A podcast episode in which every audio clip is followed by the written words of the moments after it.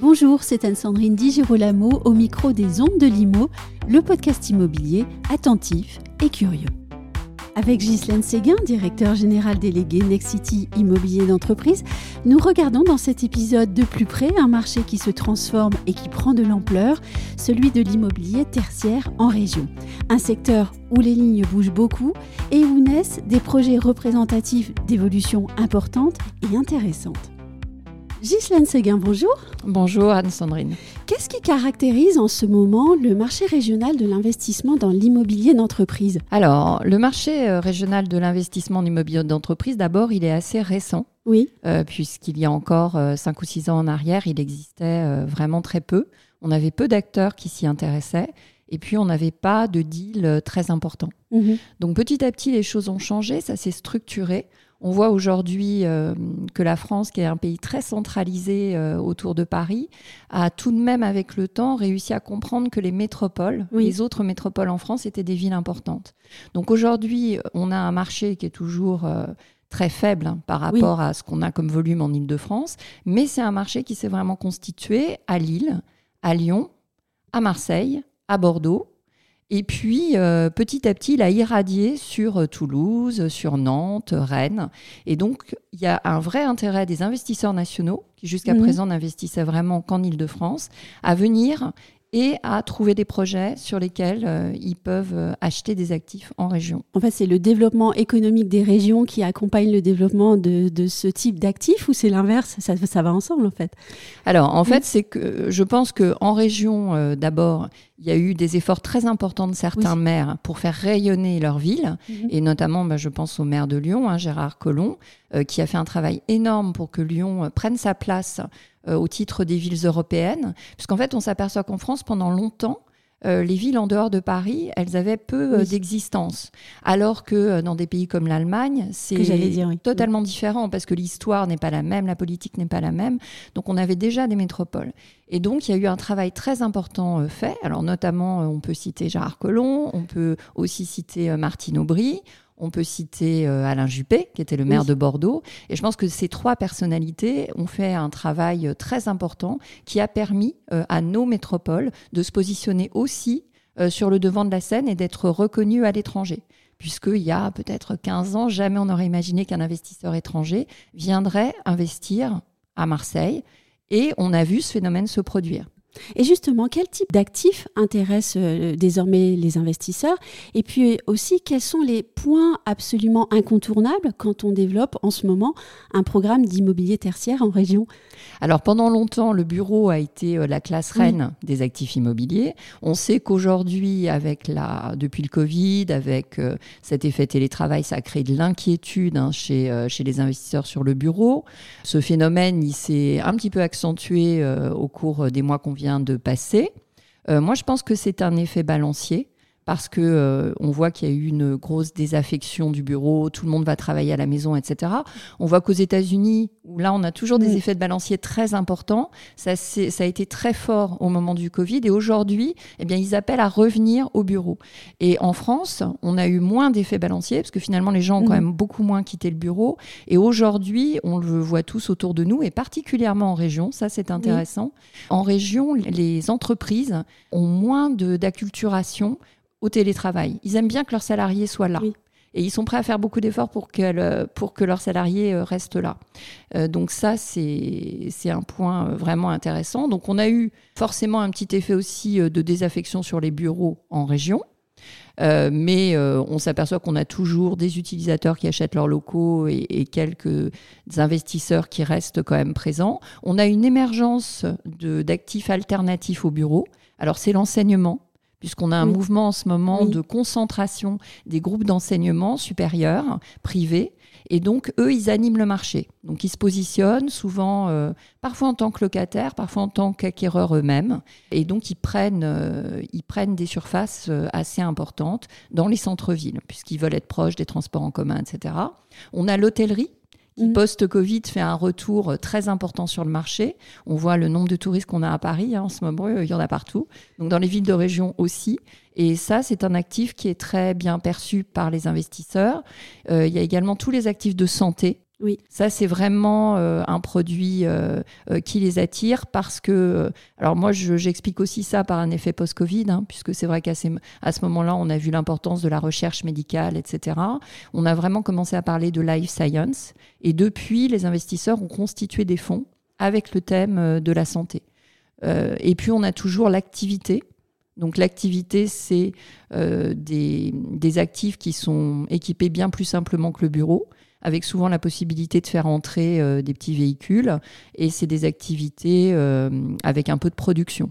Donc ça, ça, a beaucoup de succès aussi. Et puis la logistique. Le seul problème de la logistique étant qu'aujourd'hui, on a du mal à en produire euh, parce que ça consomme beaucoup de terrain et qu'on est dans une phase de notre développement où on s'oriente plutôt pour un minimum d'artificialisation des sols. Alors en ce moment, on parle beaucoup de, certains mots-clés. Je pense euh, à la mixité d'usage, à l'éco-responsabilité, euh, aussi euh, au programme qui doit être un acteur du développement économique d'une ville ou d'une région. Est-ce que tous ces critères-là sont désormais incontournables et, je dirais de toute façon fédérateurs d'un projet? Alors de toute façon, la, mixité, c'est effectivement de plus en plus demandé par les villes. Et honnêtement, moi, je suis convaincue de la mixité depuis des années. Parce que ce qu'il y a de pire dans une ville, c'est d'avoir des quartiers où il n'y a que des bureaux, où le soir ça devient complètement désert, et puis des quartiers où il n'y a que de l'habitation, et du coup on n'a pas du tout d'animation euh, pendant la journée. Donc la mixité, tout le monde aujourd'hui s'est rendu compte euh, qu'il fallait pas y échapper si on voulait une ville équilibrée. En plus, il y a cette théorie de la ville du quart d'heure hein, qui encourage beaucoup euh, à revenir à des, des, quartiers où on a toutes les activités. Donc ça, effectivement, c'est vraiment un point que les investisseurs regardent. Aujourd'hui, euh, ils aiment avoir des actifs, alors peut-être un actif qui soit un usage, mais dans un quartier euh, qui est équilibré. Euh, la sobriété énergétique, mmh. ça c'est très important, et tout ce qui est développement durable, c'est-à-dire on réduit au maximum l'empreinte carbone. Donc nous, chez Nexity, on construit en bois depuis plus de 15 ans. et ça, c'est un aspect très important pour les investisseurs parce qu'ils regardent que nos bâtiments soient labellisés. Donc nous, on labellise, on labellise beaucoup en BBCA. Euh, donc ça, c'est euh, des points qui sont incontournables. Et puis aussi les services et les savoir-faire. Je pense par exemple à la livraison clé en main. Alors nous, on travaille beaucoup avec des entreprises qui euh, viennent nous présenter leurs projets. Oui. on a, qu'est-ce que je pourrais vous citer? On a notamment un, un, prothésiste dentaire qui fait des choses vraiment très spécifiques, qui nous a demandé de lui réaliser son immeuble à Lyon. Donc il arrive, euh, il nous explique euh, précisément comment il travaille, euh, comment il doit disposer ses postes de travail, etc., etc. Et là, on lui fait vraiment un bâtiment qui correspond pile à ce qu'il souhaite. Et on essaie avec lui d'optimiser au mieux son travail pour lui euh, et ses collaborateurs. C'est des projets vraiment intéressants parce que ça fait rentrer dans le cœur de l'activité euh, économique d'une entreprise. Et ça, mes équipes aiment beaucoup accompagner les entreprises dans des projets comme ça. Un peu, si je peux me permettre, comme un juriste ou un expert comptable le fait. Et oui. vous, vous le faites sur le bâtiment avec cette plus-value conseil qui doit être très importante. Qui est très importante parce que, effectivement, parfois, le, chef d'entreprise, lui, il sait précisément comment il veut travailler. Euh, après, nous, notre rôle, c'est euh, de lui mettre autour euh, la boîte immobilière qui va être le plus adapté. le but aussi, c'est qu'il n'ait pas un outil qui soit surdimensionné, parce que vous savez qu'en ce moment, le financement, c'est un sujet qui est primordial. Donc, si on veut aller au bout sur un projet comme ça, il faut bien qu'on tienne compte du coût final. Donc, c'est à nous aussi, parfois, de dire au chef d'entreprise, non, là, ce que vous, ce que vous demandez, franchement, ça nous paraît euh, trop cher. Donc, euh, essayons de faire autrement pour qu'il puisse rentrer à la fin dans son budget. Donc, il y a vraiment un travail de partenariat qui est très intéressant il doit aussi peut-être y avoir l'idée qu'un projet ne doit plus se périmer euh, aussi vite qu'il ne l'a fait parfois dans le passé Oui, alors ça c'est un vrai sujet parce que c'est vrai que dans les années 80 euh, par exemple, on a découvert le mur rideau. Euh, donc on trouvait ça génial d'avoir des façades totalement vitrées. Aujourd'hui, on s'aperçoit que honnêtement, euh, c'est pas la meilleure solution si on veut préserver notre planète. Donc effectivement, aujourd'hui, on se pose beaucoup la question de savoir si les bâtiments qu'on construit d'abord ils auront une empreinte carbone faible est-ce qu'on pourra les déconstruire facilement? Quel type de matériaux on emploie? Donc nous, on travaille sur le bois, je l'ai dit, on travaille aussi sur euh, des matériaux comme euh, le béton de bois, le béton de chanvre, pour avoir vraiment des, des, bâtiments qui ont l'empreinte carbone la plus faible, qui auront le moins d'impact possible sur leur environnement. donc il y a vraiment un souci de pérennité et de ne pas avoir des objets euh, qui, euh, dans 5 ans, dans 10 ans, euh, seront complètement déphasés par rapport à ce qu'on attend d'eux. Les lignes bougent dans l'immobilier tertiaire en, région. Il y a plusieurs réalisations de Nexity qui le démontrent. je pense par exemple au, campus Confluence à Lyon, qui lui révèle, entre autres, toutes les qualités de la mixité d'usage. Oui, alors ça c'est un très beau projet dont nous sommes très fiers, que nous avons gagné en 2021. Donc c'est un, projet qui fait plus de 30 000 mètres carrés. effectivement, dès l'origine, il y avait une volonté forte de la métropole d'apporter à la fois du logement euh, et une activité euh, euh, différenciante. Alors, ils ne voulaient pas vraiment du bureau. Donc assez vite, on s'est orienté sur l'enseignement. Mhm. donc aujourd'hui, on aura 14 000 mètres carrés d'enseignement qui sont dédiés à des écoles généralistes en enseignement supérieur, mais aussi à des écoles de métiers pour vraiment pouvoir accueillir tous les publics, parce que l'idée, c'est que le, quartier soit ouvert au maximum euh, à tout le monde. C'est-à-dire qu'on ait une mixité, pas seulement des usages, aussi une mixité des populations. Sur le logement, on aura euh, tout type de logement. Euh, on a du bail réel et solidaire. Oui. On a tous les types de logements sociaux. On a des prix maîtrisés pour pouvoir vraiment accueillir bah, des primo-accédants, des jeunes couples. Et on a aussi des logements libres. Donc l'idée, c'est d'avoir vraiment euh, cette mixité. On aura des commerces euh, en pied d'immeuble avec une volonté euh, d'implanter des activités solidaires et qui soient vraiment utiles aux habitants. Mhm. Et puis, on aura aussi un bâtiment emblématique qu'on appelle le pavillon, qui lui servira de trait d'union. Il y aura un café un grand café qui sera au rez-de-chaussée du bâtiment, qui sera ouvert à tous et où les gens pourront venir travailler. Et puis au-dessus, on aura euh, tous les espaces qui seront dédiés aux écoles, c'est-à-dire les auditoriums. Parce qu'on s'est dit finalement, c'est pas la peine que chaque école ait son auditorium. Peut-être on peut, euh, on peut vraiment capitaliser, le mettre dans un bâtiment à part et, on aura un prestataire qui gérera les réservations. Et puis euh, cet auditorium, ben, quand il sera pas utilisé par les écoles, il pourra aussi être ouvert pour des assemblées de copropriété, pour des réunions, etc. Donc dans le but vraiment d'avoir euh, quelque chose qui fonctionne tout le temps et qu'un espace soit constamment utilisé. Parce qu'on le sait aussi, en fait, mm. le problème du logement en France en ce moment, par exemple, c'est aussi qu'il y a des espaces inutilisés absolument partout. Absolument. Et ça, du coup, c'est beaucoup d'argent qui sont dépensés, des loyers qui sont payés, y compris là par les écoles. Parce qu'en fait, si elles doivent accueillir leurs propres services, ça veut dire qu'elles vont surdimensionner leurs locaux. Euh, si on veut être dans une approche qui est économe, sobre, eh bien, on a intérêt à faire différemment. Et puis, ça aide aussi, on voit quand même aujourd'hui qu'on a un vrai problème de société entre la mixité euh, des populations. Euh, il faut essayer de, réconcilier. Si on veut réconcilier, il faut que les gens ils se côtoient. Mm. Euh, ils ne soient pas seulement chacun enfermé derrière sa porte. Donc on a aussi cette responsabilité-là dans la construction de la ville. Il y a un autre programme dont, pardon de le dire comme ça, mais j'adore le nom, c'est le 45e ah. parallèle à, Bordeaux. je trouve qu'il y a dans, le nom de ce programme la recette de son succès en fait. Mm.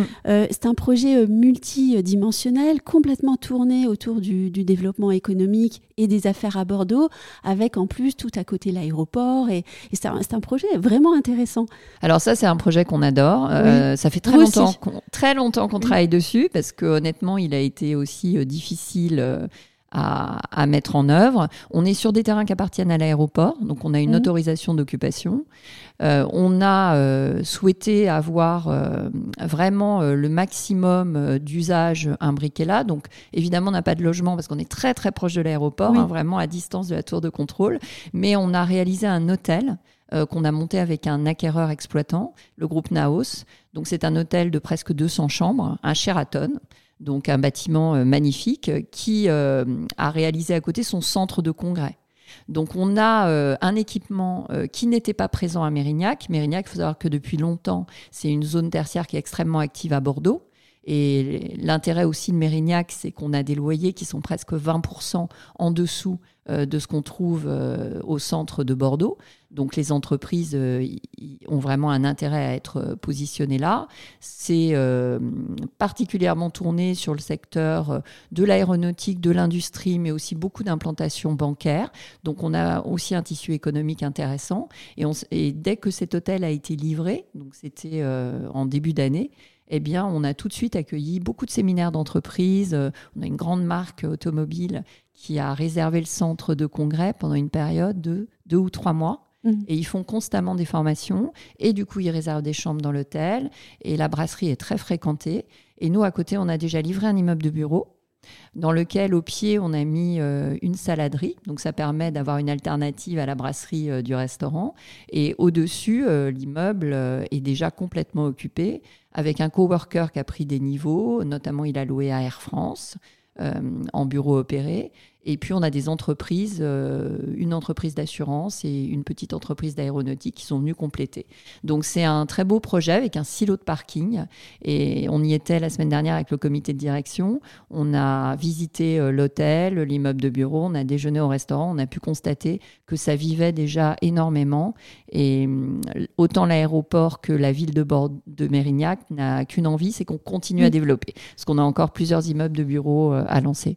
Oui, vous dites continuer à développer. Il y a un dernier projet que j'aimerais qu'on évoque pour moi, c'est un projet vraiment au long cours, euh, d'envergure.